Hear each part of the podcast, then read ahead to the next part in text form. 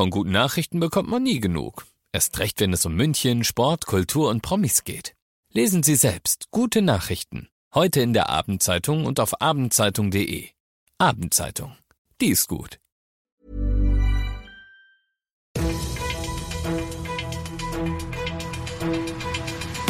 95 5 Charivari, das München Briefing, Münchens erster Nachrichtenpodcast mit Alexander Eisenreich und diesen Themen. In München wird der Strom wieder günstiger und ab morgen musst du keine Maske mehr im öffentlichen Nahverkehr tragen.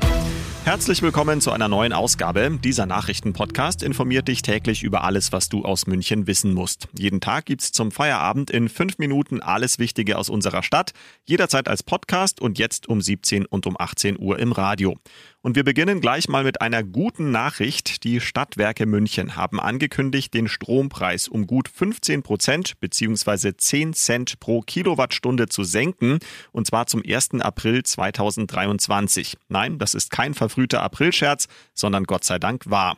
Der Grund ist folgender. Die Stadtwerke müssen aus den Erträgen ihrer Windparks weniger als ursprünglich gedacht an den Bund zur Finanzierung der deutschlandweiten Strompreisbremse abgeben. Und dieser Spielraum wird eben zur Preissenkung genutzt. Zusätzlich dazu tritt ab dem 1. Januar dann die Strompreisbremse der Bundesregierung in Kraft. Wenn du am Wochenende mit U-Bahn, Bus, Tram oder auch der S-Bahn in München unterwegs bist, wirst du feststellen, dass plötzlich alles anders ist. Denn Charivari-Reporter Ludwig Haas, morgen passiert was genau? Morgen fällt die Maskenpflicht in Bus und Bahn, also muss sie heute wirklich zum letzten Mal getragen werden. Künftig ist dann weder eine medizinische noch eine FFP2-Maske vorgeschrieben, sondern nur empfohlen. Bayern folgt da ein bisschen dem Beispiel Österreichs, da ist das länger schon so. Auch deshalb hat das bayerische Kabinett Anfang der Woche so entschieden.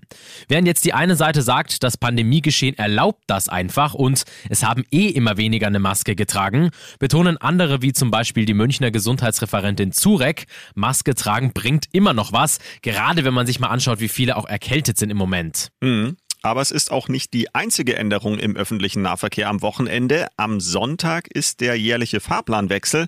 Was wird sich denn da dann noch alles ändern? Also das Wichtigste ist, die S-Bahnen fahren ab Sonntag flächendeckend im 20-Minuten-Takt, also auch weiter im Umland. Muss man natürlich mal abwarten, ob das in der Realität dann auch so funktioniert. Bei den Bussen gibt es außerdem ein paar neue Haltestellen oder Änderungen in der Streckenführung. Und auch ganz spannend, es werden ein paar neue Züge eingesetzt. Unter anderem fährt auf der Tramlinie 20 künftig Münchens längste Trambahn und bei der U4 und U5 werden Züge mit mehr Platz eingesetzt. Infos von Charivari-Reporter Ludwig Haas. Die gesamten Änderungen siehst du auch nochmal zusammengefasst auf charivari.de. Du bist mittendrin im München Briefing, Münchens ersten Nachrichtenpodcast. Nach den München-Meldungen jetzt noch der Blick auf die wichtigsten Themen aus Deutschland und der Welt. In Berlin ist heute der Digitalgipfel fortgesetzt worden. Das Ziel, die Bundesregierung will dafür sorgen, dass Daten künftig für alle verfüg- und nutzbarer werden. An den dafür nötigen Rahmenbedingungen werde mit Hochdruck gearbeitet, heißt es. Charivari-Reporterin Tanja Wagner. Die weißen Flecken auf Deutschlands Datenlandkarte verschwinden nur mühsam und im Supermarkt werden schon selbst Scannerkassen als Wunderwerk bestaunt. Deutschland liegt, was die Digitalisierung angeht, im europäischen Index nur im Mittelfeld. Daran hat auch die Digitalisierungsstrategie der Ampelkoalition bisher wenig ändern können. Von dem Gipfel erhofft sich die Regierung daher einen Schritt nach vorn. Daten müssten klug genutzt werden, hieß es. Eine offenere Datenkultur, gemeinsame Plattformen und ein neues Dateninstitut im kommenden Jahr sollen helfen, um international wettbewerbsfähig zu bleiben. In Wiesbaden ist heute das Wort des Jahres gekürt worden. Es lautet Zeitenwende. Mit diesem Begriff hatte Kanzler Scholz im Bundestag den russischen Angriff auf die Ukraine beschrieben. Charivari-Reporter Thomas Bremser. Mit ernster Miene wendet sich Olaf Scholz drei Tage nach dem Beginn des Kriegs an den Bundestag und an das Volk. Der 24. Februar 2022 markiert eine Zeitenwende in der Geschichte unseres Kontinents. Der Angriff auf einen souveränen Staat so nah an Deutschland hat das Land in diesem Jahr geprägt. Das sieht auch die Gesellschaft für deutsche Sprache so.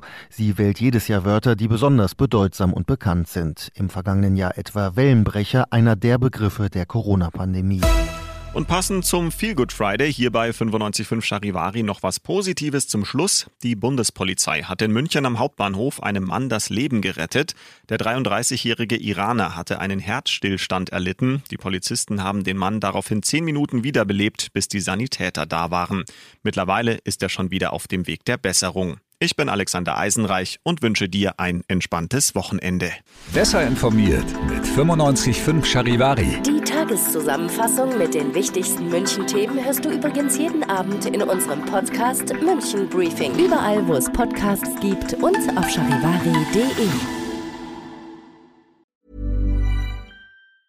Even when we're on a budget, we still deserve nice things. Quince is a place to scoop up stunning high-end goods for 50 to 80% less than similar brands. They have buttery soft cashmere sweaters starting at $50, luxurious Italian leather bags, and so much more.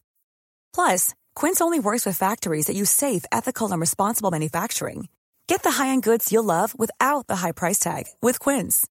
Go to quince.com/style for free shipping and 365-day returns.